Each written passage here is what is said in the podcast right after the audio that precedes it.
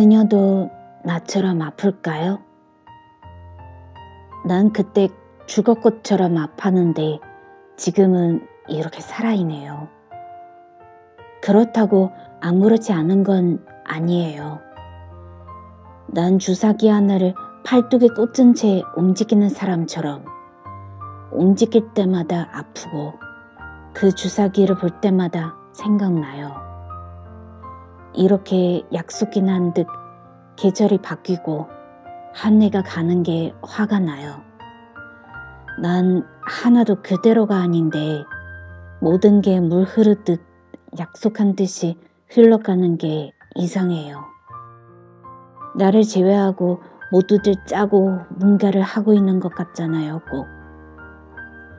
그녀도 나처럼 아플까요? 어렸을 때 끓는 물 주전자를 엎지르는 바람에 팔꿈치를 대었어요. 오늘처럼 추운 날이었어요. 난 밤새도록 화끈 끓이는 팔 때문에 뒤척였는데 흉터만 남지 않게 해주세요. 하고 기도했던 귀가의 엄마의 목소리. 그게 아직도 기억나요. 흉터만 남지 않게 제발, 제발. 내 사랑도 그러길 바라는데 흉터만 남아네요. 지워지지 않을 흉터를 나는 두 개나 가지고 있네요.